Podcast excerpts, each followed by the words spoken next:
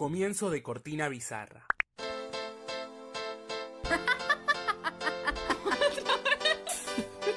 y algunas pelis. Y algunas pelis. Algunas pelis. Y algunas pelis. Y algunas pelis. Y algunas pelis. Algunas pelis. Bienvenidas una vez más a Y algunas pelis. La cual decidimos ponerle y algunas pelis.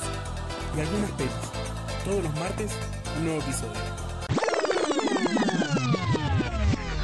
No quedó tan bizarro. ¿O sí? Hola a todos, ¿cómo andan? Me han dicho que me tengo que buscar mi propio saludo porque el de azul es bienvenides y el de Iván es hola a todos, que hoy se lo choreé.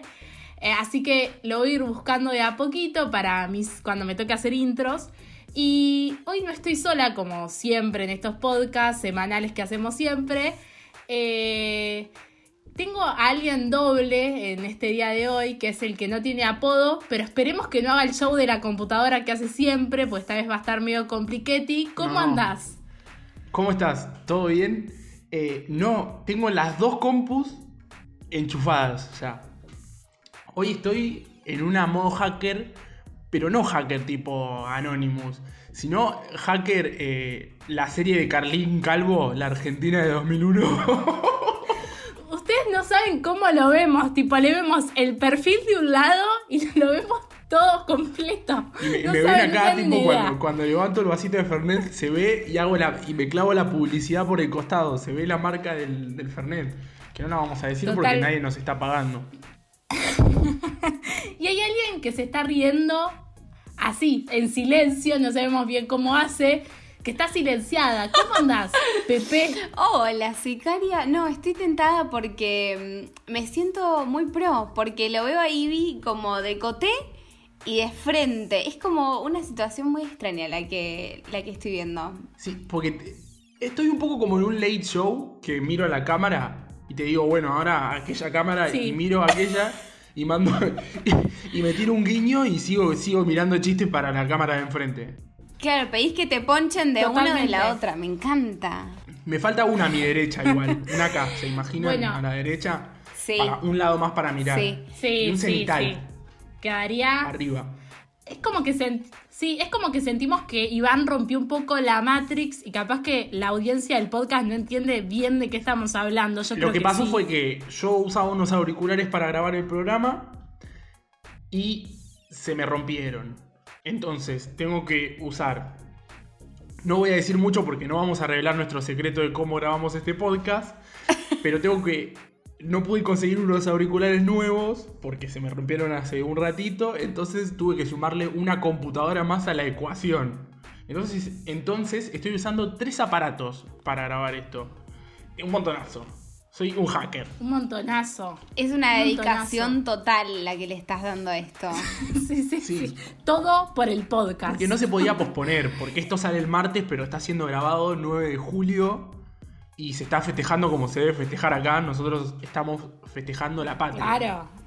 Estamos, Estamos con brindando. nuestros brebajes de siempre, pero esta vez Aperitivo. día patrio. Eh, brindis, brindis por ustedes también. Brindis a- con mi cantimplora. ¿Qué cámara? Chin, chin. ¿Izquierda o derecha? Díganme. La izquierda, la izquierda, la izquierda, la izquierda. La Salud. izquierda. Brindis, chin chin. Brindis, brindis. Imagínense que Azur está con la botellita con la que hace deporte, así que mañana eso va a quedar con gustito rico. Después en la semana estoy, igual nos, claro. podemos, nos podemos romper un videíto o una fotito para que se vean la que estoy nomás. Para que se entienda. Totalmente. Sí. Dale, yo lo tengo documentado. Listo. Por ahí entonces. En fin, hoy tenemos un montonazo de películas. Va, en realidad son las tres películas de siempre, pero yo quise decir un Son la misma de montonazo. siempre. le, agregamos, le agregamos un condimentito como para que. Un montón. Para que. Un montonazo. No, no, no. Son las tres de siempre, pero muy interesantes, ¿eh? Guarda. Guarda. Eh, O no tanto, y por eso lo decimos.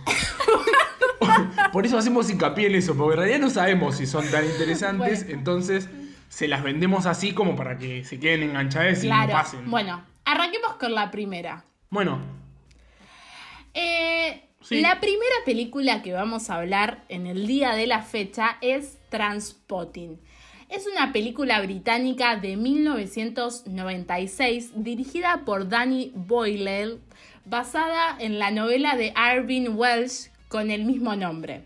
Y se trata de un grupete de jóvenes adictos a la heroína que viven en los suburbios de Edimburgo y se la pasan haciendo giladas y cosas bastante malas, pero el único que aparenta que se puede salvar de esta de este destino o realidad es Mark Riton, protagonizado por el mismísimo Ewan, Ewan McGregor, que es Obi-Wan en Star Wars.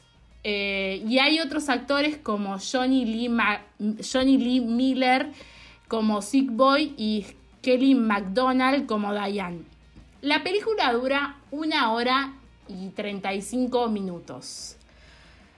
Bueno, ¿qué sensaciones tuvieron con estas películas, mis queridos amigos?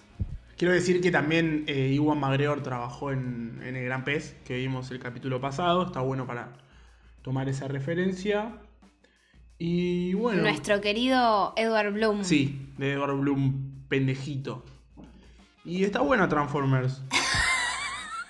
No entendía nada. Sin embargo, yo traje datos. Hoy, tra- hoy tengo, soy la de los datos de color de, de- de este podcast. Eh, el dato de color que tengo de esta peli es que el protagonista, eh, Mark, tuvo que bajar aproximadamente 12 kilos para interpretar a este adicto a la heroína y que en su proceso de, de cómo interpretar a este actor eh, aprendió a cómo poder cocinar heroína y el mismísimo, al mismísimo director le pidió si podía probar heroína para ver a ver qué se sentía y cómo poder representarlo bien.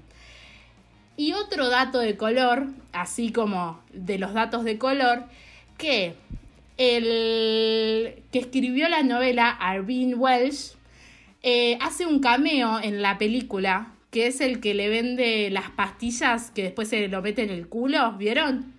Ese es el director, ese es el escritor de la novela. Yo tengo una data, Mira. pero la tengo que chequear un toque, porque acaba de salir del aire, que es que mm, esta peli es la que le dio el papel de Obi-Wan a Iwan McGregor.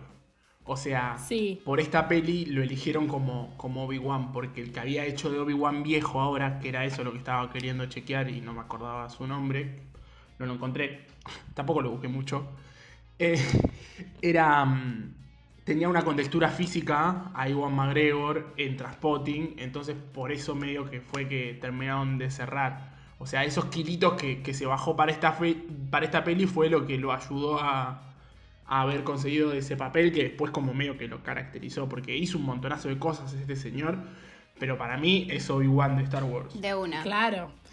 Eh, Vos, Azu, ¿qué pensás? ¿Qué sensaciones te dio? Estás calladita. Eh, y esta. Estoy calladita, sí, sí. Em, a mí esta peli me gusta mucho, la vi hace mucho tiempo. Me parece que es una peli bisagra. No vi la secuela. si la vimos hace poquito, No, negrito, yo la había visto antes. pero digo, ahora de nuevo la volviste a ver. Bueno, pero yo me quedo con la sensación anterior. Porque la vi la, cuando era azul de chica. los la azul de los 13 O sea, años. no- La nos mintió, la- nos dijo que la estaba viendo con nosotros y no, la No, vio. boludo, si yo dije que ella la había visto. Vio el cantando 2020. Cállate, que va Lolita en la torre. Cuestión. cuestión. em, me había flasheado mucho, pero como que me había asustado cuando la vi de chica. Y ahora que la volví a ver es como. No me es tan ajena, la verdad. Es un poco motorazo, pero bueno, está bien, Es puede ser. poco- Puede ser que sea por ahí. Pero hay una escena que, que me impactó mucho siempre y sigue causando el mismo efecto en mí. Y si no la vieron y la ven, se van a dar cuenta cuál es. ¿Cuál es? De una. Eh, tiene que ver con un bebé. Tiene que ver con Ah, un ok, ok.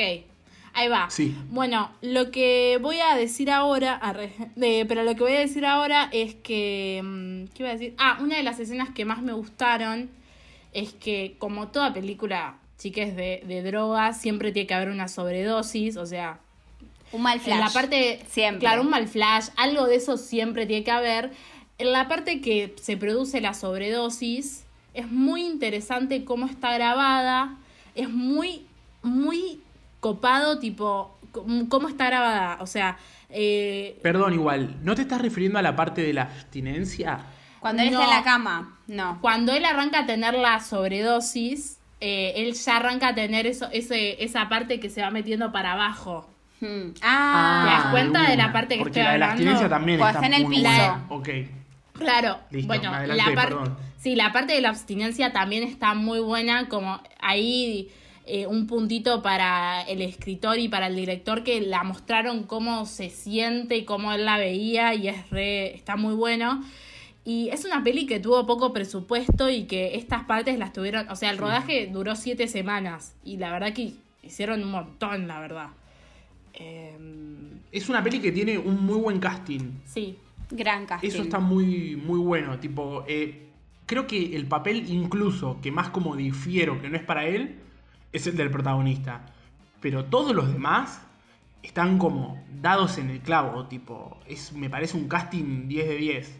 Como, independientemente de cómo actúan, que ahora no estaría recordando bien las actuaciones, digo, por ahí incluso no ves tanto eso porque el physique du rol da muy en el clavo, tipo. Sí, para mí las, las actuaciones son muy genuinas, pero lo digo como espectadora sin conciencia de nada, porque el que te tiene que dar lástima te da lástima, el que lo tenés que recontraodiar, lo recontraodiás, y eso es algo que generan los actores, no es que... Hay- es que hay una cuestión ahí como que cuando la peli está bien, no te, no te pones a ver mucho estas minu- minuci- minuciosidades. Sí, Eso tal cual. totalmente. Como que yo si la peli me va llevando no me pongo no, a prestar tanto atención en las actuaciones. Y como en estas actuaciones el physique du rol como que daba tanto en el clavo, era como, claro, este papel es para él, Me parece... como que no me... No, no, sí, sí. es una trabó. boludez, que me parece increíble y muy dado en el clavo el papel del, del amigo, el que tiene el accidente ese en la casa de la novia, que es como el, el tontito pero bueno, que al final, Sí. bueno, Ah, Sí, sí. sí, ay, muy. me Sí. parece genial. Pero el, el de bigote también está muy bien. Y Sickboy también, tipo. Todos. Bueno, El único que ni pincha ni corta es ese Tommy, que me da igual.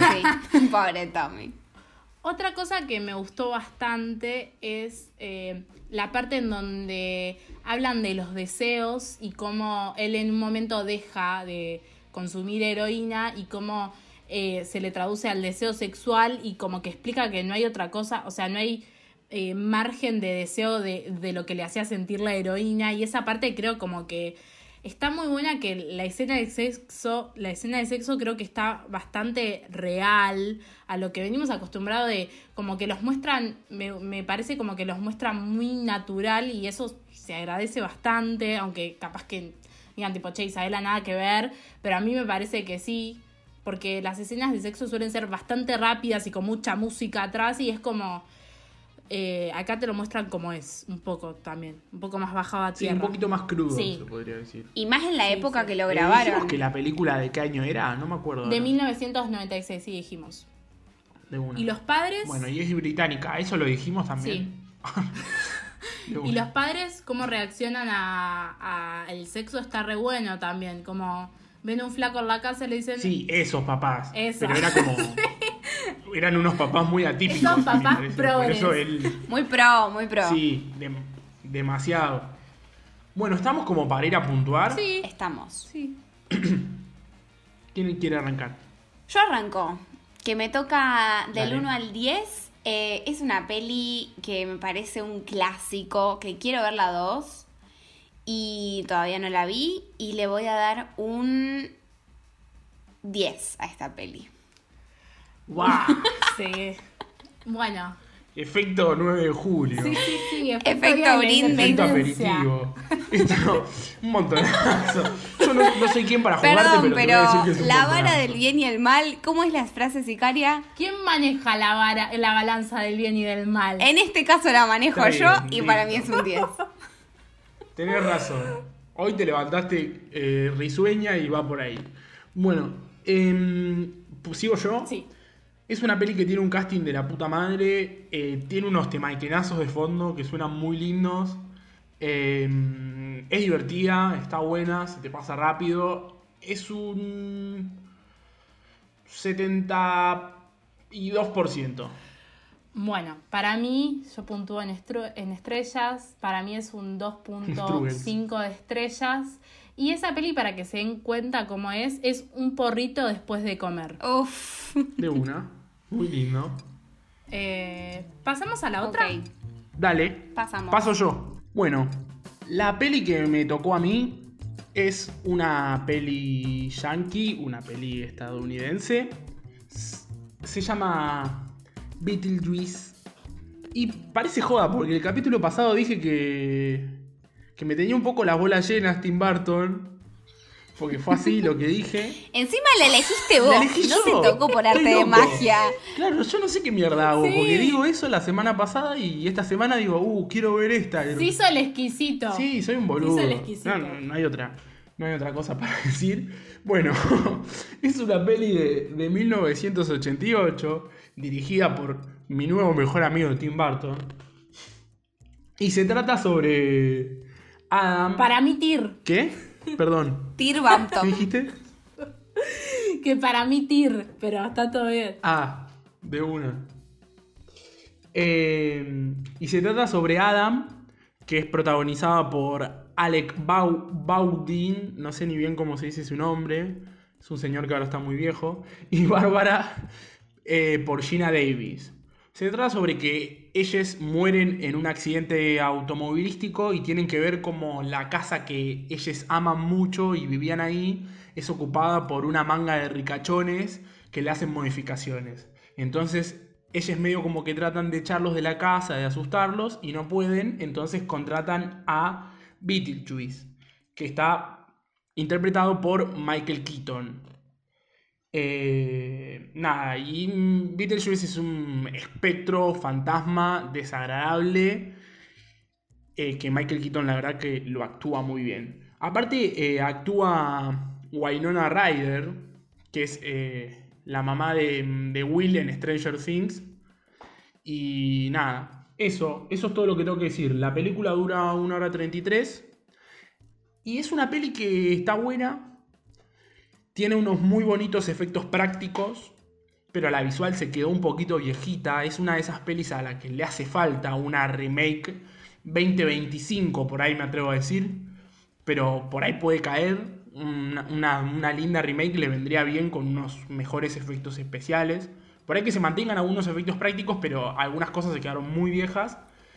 Y em, ¿qué más tenía que decir? Es una película amena, es una película corta. Y no sé qué más decir. Sigan ustedes. Ah, que. Michael Keaton actúa muy palabras. bien, no sé si ya lo dije, seguro- creo que ya lo dije. Sí. Y Sí. eso. Yo tengo una duda, pero no sé si ustedes saben la respuesta de esto. Había un dibujito animado de Beetlejuice, Sí. pero ¿es antes Sí. o después de la peli? Después. Después. después. No lo estoy diciendo tan Porque también se hicieron muchos musicales. No, no. Hay un musical después, también. eh, sí, Bien. el dato de color que traía era sobre esa A mí animación. me a Ok. traer O sea, que era de de después. musicales. Mira, bueno, te di un gran pie. Anda, Perdón. anda por ahí. Perdón, voy por ahí. Bueno, a mí la peli me gustó mucho, muchísimo. O sea, eh, hay cosas que me hizo pensar la peli, como decir, ¿cómo hace Tim Burton para pensar tantas realidades e imaginarse tan bien el mundo de los fantasmas sin causar tanto terror y tanto miedo? Y la verdad que me sorprende, me sorprende, lo aplaudo, me, no sé, me, me, me impresiona. Tengo varios datitos de color para contar, como que a Michael Keaton cuando hicieron, el, cuando realizó el personaje le dieron varias, le dieron como eh, licencias para improvisar bastante y que vieron que Winona Ryder en un momento está con un vestido rojo. Es por un, es por un dicho que dice, casada de rojo, mejor muerta. Oh, Mira. Ustedes sabrán. La tirás Y así. Algo que no la dijimos tiro, que La tiro así. Winona Ryder tiene menos gracia para actuar que, que un Potus. Le queda bien Totalmente. ese papel Era una muy... porque nada, pero qué sé yo. Por ahí más adelante Sí, despliega una- sus dotes actorales, pero ahí en el único momento que tiene que mostrar un poquito de carisma y hacer lip sync al final lo hace como el mismísimo Lo-. Pero era una adolescente, Winona. Obvio, tenía obvio, es muy 17. difícil ser adolescente y actuar. Ya tenés un montonazo de problemas siendo adolescente como para encima tratar de actuar bien, pero qué sé yo. Sí, pero es verdad que el momento del final te deja un sabor a nada. Un sabor a... mm, Sí. Me da un poquito de vergüenza. Winona, es- bájate de ahí. El- ¿qué haces el ahí? final es como- ¿No te das cuenta que estás cagando el final de la película?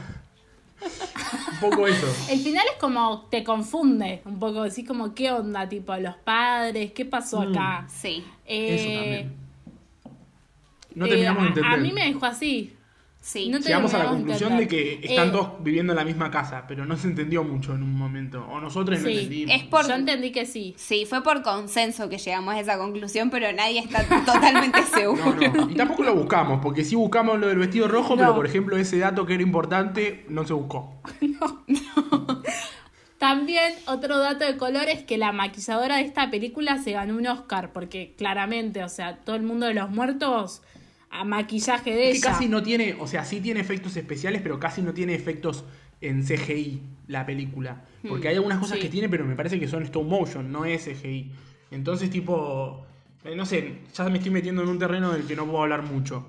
Pero, pero nada, tiene, sí, sí se ve que tiene muy buen maquillaje y muy buenos efectos, efectos prácticos y está Sí. increíble eso. Sí, sí. Eh, y a ver qué, qué más. Bueno, Beetlejuice aparece muy poco, aparece casi 17 minutos en la película y se llama así la película. Sí, yo creo que es el protagonista más o menos por, por lo bien que se desempeña el personaje. Pero la verdad que para mí él no es el protagonista. Te lo venden como el protagonista, pero el protagonista son eh, Adam y Bárbara, los, los fan- fantasmas de la Son casa. Alec y Gina Davis. Sí, Estoy, afilada, estoy afilada, tranqui. Yo, yo les cubro, tranquiles. Azul. Eh, Eh, gran peli, para mí gran peli, amo a Tim Burton y todo lo que hace. Yo lo voy a bancar, aunque el chabón haga cualquier cosa, yo acá estoy para... Estaban, Para estaban raros igual, ¿no? Porque tiene dos, dos partes del Limsic. La del final, que vergüenza ajena, pobre Wainona. Y, Sí. y la del medio, que es una escena icónica, que es la de con la canción de. No sí, sé cómo es. de banana. Banana. de banana, pero no sé cómo se llama así, ¿cómo se llama? No, no lo saben. Banana Bong se llama. Banana Bueno, Bong. Y también como que el audio estaba siempre un poquito desfasado de, de la boca, ¿o no? Estaba un poquito raro. Eso. Sí, sí. TikTok lo hubiese Sí, matado. sí, es como. Es, es un flash que, que haya salido tan mal en una peli de esa época y en esta época, como que todos lo hacen re bien a eso. Es como. No sé, es moneda corriente. Es una peli que hoy la ves, sí, hoy la ves y te da un poco de gracia por varias cosas. Como hay muchos efectos. Yo en un momento vi que cuando Beetlejuice como que va volando y se le notan los cables, como Claro, sí, te da un tirando a poco de gracia. Sí, tirando a Bizarrín, pero no deja de. A mí no me dejaba de sorprender. Porque me imagino el que la vio cuando salió fue todo un antes y un Increíble, después. claro.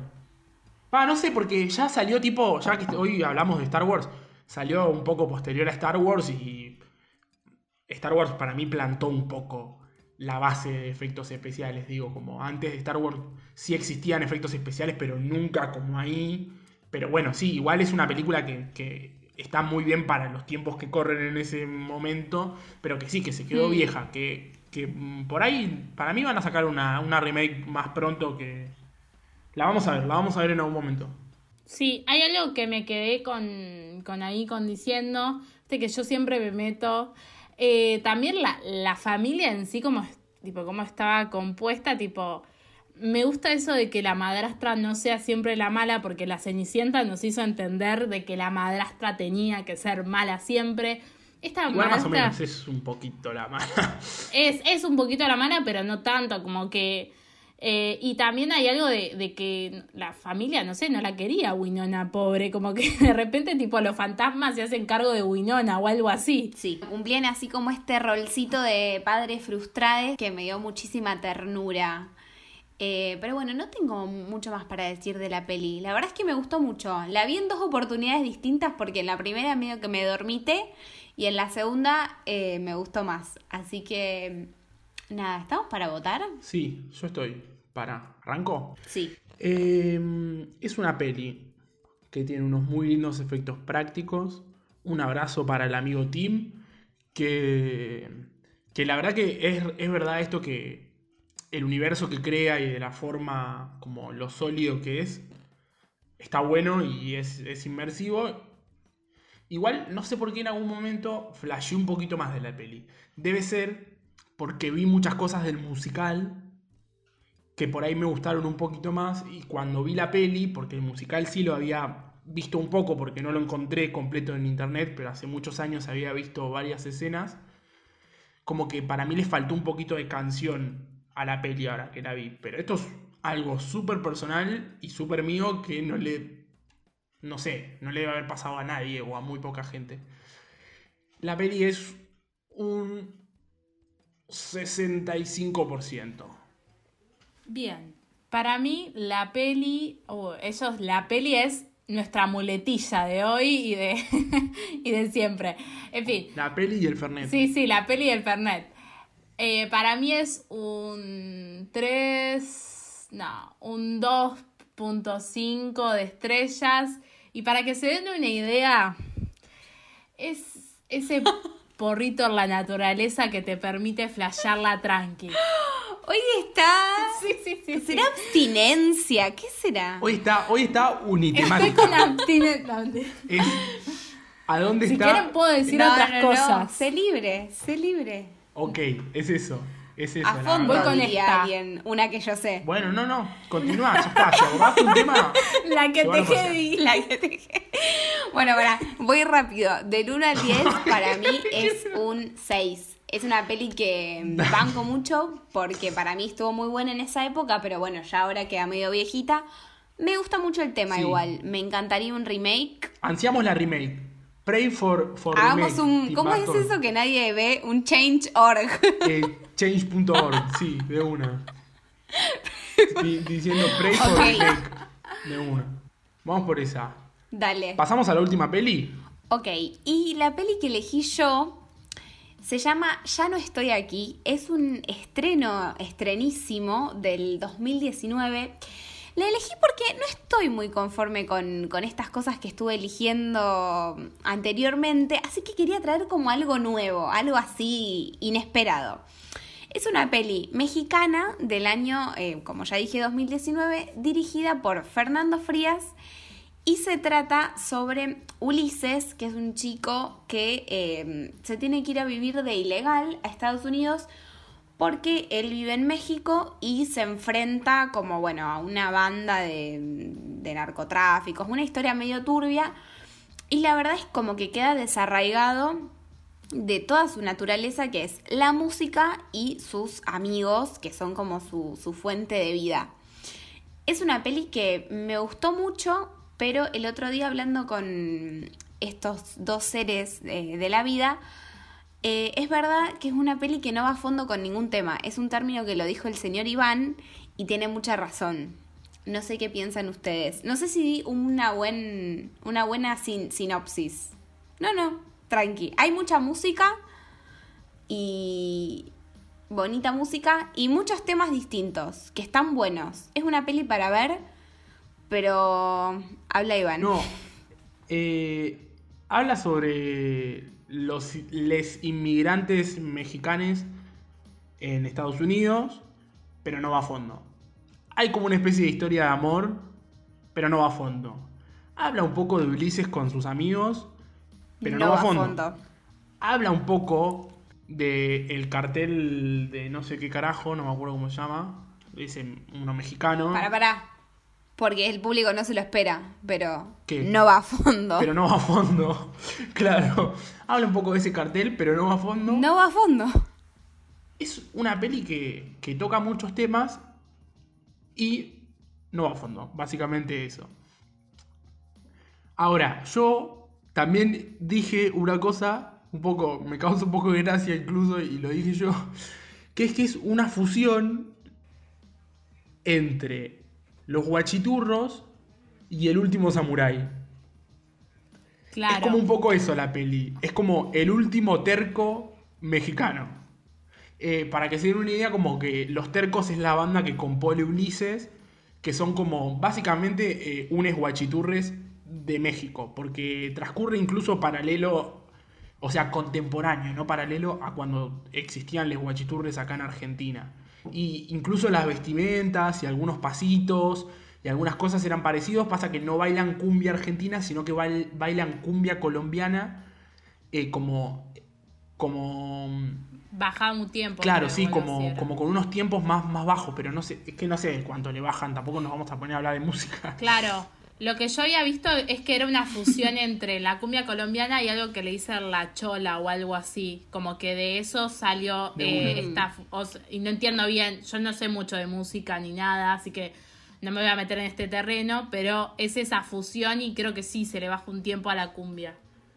Eh, Sí, a mí lo, lo más valioso de esta peli para mí, o con lo que más me quedo, es con todo el tiempo que él pasa en Nueva York, pero porque se nota mucho lo que es para una persona ilegal estar sin un mango, sin nada, en otro país y cómo rebuscárselas, pero mm, eh, te deja con un sabor a, a poco, porque bueno, no voy a decir qué termina pasando, No, no. pero mm, Es que hay sí, ahí como una falta de compromiso con todos los temas que aborda. toca, toca muchos temas, es, es esa la cuestión. Pero por un lado también flasho como que la peli es eso.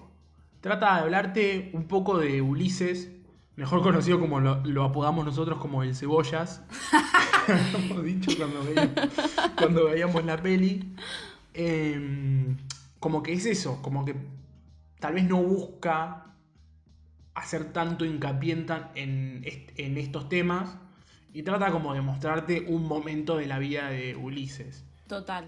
Que por cierto, el actor es Juan Daniel García Treviño, que no le dijiste el nombre con justa razón porque tiene el nombre más largo del mundo, pero bueno, es su nombre, está bueno Total. reconocerlo como actor. Sí, eh, hay algo Re. que voy a decir de esta peli que siento que sucede, eh, que es como cuando el chabón se va a Estados Unidos, hay algo de su pasado que queda y él anhela demasiado ese pasado porque lo recuerda, vieron como todos anhelamos el pasado, que lo recordamos mucho mejor que capaz de lo que fue. Entonces son esos flashbacks que te va manejando la peli, que son hermosos, inclusive la dirección de fotografía y Sí. el montaje ahí estuvieron muy bien porque cuando él está en Monterrey, que es el lugar donde está en México, tipo te muestran Monterrey todo con el smog que, que se caracteriza a México por tanta contaminación que tiene, te muestran unas sierras de Monterrey hermosos y ellos con la vestimenta bien llamativa tipo amarillo, rojo, caracterizándose. Eh, y bueno, este director para mí tiene unos planazos que se tira que son impresionantes, como ya la primera escena que vemos es un plano, creo, cenital es cuando está arriba, sí, un plano cenital del auto, Sí, como la cámara claro, que la flota. cámara que flota desde arriba, el auto, una escena que se abrazan, que al principio te- no entendés nada, o sea, cuando arranca la peli no entendés nada, vos decís, ¿qué estoy viendo? Eh, y las pelis se va tirando como esos planos de que de repente está él eh, afuera y la cámara está desde una ventana y vos lo ves y decís tipo, wow, y entra él y muy bien, ahí un, pun- un punto. Hay algo también que le sucede, Sí. Hay algo que también le sucede, No, que es una peli Sí, con. sí. Uh, no, es que me parece que estamos teniendo problemas de internet, Sí, entonces estamos medio a delay, medio pero tarde. está bien. Decilo, decilo. Llego medio tarde a meter bocado. Que decía que es una peli que. que. que eso, que tiene mucho flashback, pero más que decir que tiene mucho flashback, es como que tiene dos líneas temporales que se cuentan entrecruzadas. Me parece que como que juega un poco más de esa.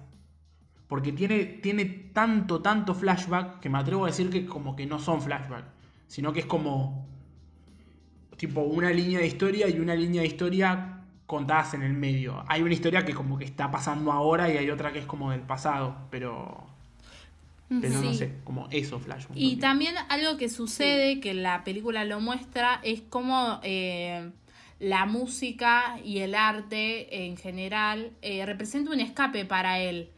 Eh, y es, es hermoso esa visión. Y también, bueno, este es el dato de color que me traía, que me traía ver, bajo la manga, es que la última, la última, la única actriz profesional es Lynn, que es eh, alguien que conoce en Norteamérica. eh, y la- las otras personas que los represent las representantes, eh, la- la- los que actúan en esta peli, ninguno es actor profesional, solamente Lynn. Eso es mi dato de, color para esta peti. Gran dato, gran dato. Sí, es una peli con mucha bajada de línea, eh, algunas Más o menos, porque para mí con esto de que no va a fondo, se queda a medio camino de ser una bajada de línea. Sí, Podría para mí ser lo que- mucho más bajada de línea. Sí.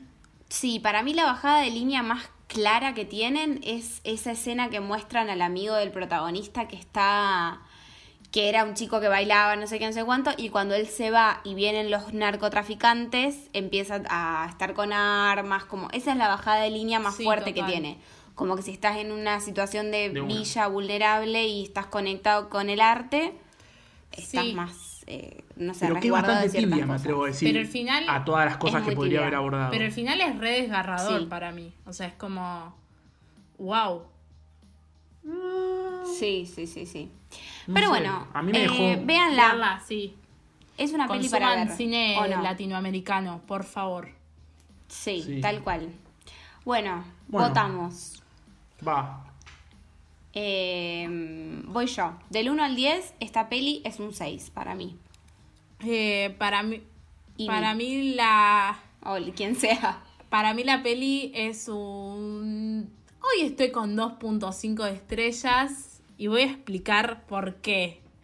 Porque hay algo de que creo que yo me quedé un poco afuera, de que como habla tanto de la cultura de México, que está re bueno porque te reinteriorizás y no te lo muestran como siempre, eso está, es un re punto a favor, pero que hay algo de que si vos lo ves desde otro país te quedas un toque afuera porque decís tipo, mm, al minuto 15 decís no entiendo nada, capaz que es una peli que sacás porque no entendés, pero le tenés que dar una chance, por favor. Y eso, perdón, interrumpo un toque, pero digo, y eso por ahí decimos un toque Sí, nosotros. total, total. Pero después por ahí no sabemos, tipo, que dice un mexicane que está en esa movida y se piensa que todo eso es medio como una, un chiste y una burla y una comercialización, como pasa un, poco con nosotros en, en el marginal, por ejemplo, que se romantiza un montonazo sí, toda esa cuestión. O sea, como que no sé, por ejemplo, yo desde ese punto, como que sí al principio digo no les entendía mucho, pero no sé tampoco como qué hablar con respecto a eso, porque yo por ahí, desde mi lado, digo, uh, esto, todo esto parece re real, pero por ahí alguien me dice que estuvo en esa movida en ese momento y dice todo esto. Tipo, es una gilada. nada Sí, sí, ver, obvio. no así, Pero siento como que es otra mirada del México que se nos presenta del lado estadounidense, como la- el hecho de tipo De no una. no hay no hay narcotraficante que siempre se nos presenta como el así el mexicano. Entonces, eso está bueno. Bueno, ahí me retiro. No voy a hacer mi apreciación del porrito porque ya está. La solté. Eh, paso yo con la puntuación final. Es una peli que estuvo divertida, que me gustó. Pero no sé si, o sea, no la volvería a ver y en el momento me divertí, ya está. Eh, vamos con un 50%, algo así como chill, chilazo. Tibio como la película. Sí, la verdad es que sí, porque podría haber sido una película de mucha crítica y para mí no lo fue tanto.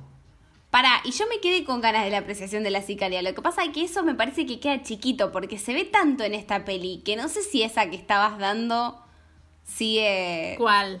sigue jugando. Por ahí te tenés que pasar algo ¿Cuál? más fuerte. Ah, la del porrito. Y es la, la del porrito del mal Sí. flash, más o menos. Te podés llegar a comer un- unos varios sí. En algunos momentos decís como, ¿qué, qué pasó? De una. Un poco sí, un poco sí. Bueno, eh, muy variaditas las elecciones. Me gustó eso de esta semana. Sí, venimos con cine eh, británico, después cine yankee, el clásico, el que manejamos siempre, y después el Sí. mexicano. Nos pegamos una recorrida. Y brechas de 20 Sí. años. El 88, el 98 y el 2019. Así. Ok, de una. La- le agarraste también una comparación más que no, no le había agarrado. veníamos. Mirá qué bien. No, no, una Eh, luz. Increíble. Nos hizo bien festejar este 9 de julio. sí, No- hermoso. Ay, sí. Ustedes no nos ven, pero brindamos. Cómanse Sí, un sí, churro, lindo. ya saben. Cómanse el Ah, churro no por y la bueno. sicaria. ¿Qué? Ah, lo, que lo hagan por vos. Claro, que lo hagan por mí, por favor. Eh, síganos en nuestras redes sociales y guion bajo algunas pelis. Algunas pelis, siempre me cuesta, pero nada, es un, Un placer, ¿no? Porque hoy veníamos con un capitulito regular teníamos un poco de miedo de no poder estar a la altura porque digo, vino Pato, hablamos del estudio Ghibli, había que agarrar un, un capítulo regular otra vez. Con ganas, Grandes y, momentos. y lo pudimos agarrar, me parece. Encima Sí, con inconvenientes sí, en el medio, sí. todo. ¿Se podría decir que estamos a la altura? Díganos después, che, estuvieron a la altura, che, no tanto, queremos invitados todos los capítulos, ¿qué onda? Claro. Coméntenos. ¿Qué? Estamos. Un poquito de feedback. Claro. Recibimos, recibimos, pero necesitamos más. Más, queremos Tal cual. corazones. Claro. Bueno, me encantó. Un placer. Un placer. Total, Siempre. Eh, ¿Quedó algún, algún saludito semanal? ¿Alguna cosa? Ahí va. Yo no. Ahí va, sí, tengo un saludito para mandarle a Cami. A Cami Oh. le vamos a mandar un saludito a Ok. nuestra fiel oyente de Sí, los muy fiel martes. Muy fiel oyente, Cami. No sé si decirle el apellido Cami no. que nos escucha de, No. de Ituizangó. Ok. Y un Bueno, saludito mando- para todos los tercos, güey. para acá todos los no. tercos que nos están escuchando, güey. Bueno, Bueno, ¿estamos Sí. entonces? Bueno, chin chin para ustedes. nada más que Nada más decir que después, decir. después de Un placer. Nada más, un placer. Y hasta el próximo capítulo de algunas pelis. Chau.